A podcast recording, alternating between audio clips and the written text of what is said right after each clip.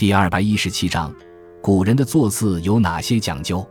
古时座次有着严格的尊卑之分，在筵席上，最尊的坐次是坐西面东，其次是坐北向南，再次是坐南面北，最卑是坐东向西。《史记·项羽本纪》中载有：项王、项伯东向坐，亚父南向坐，沛公北向坐，张良西向侍。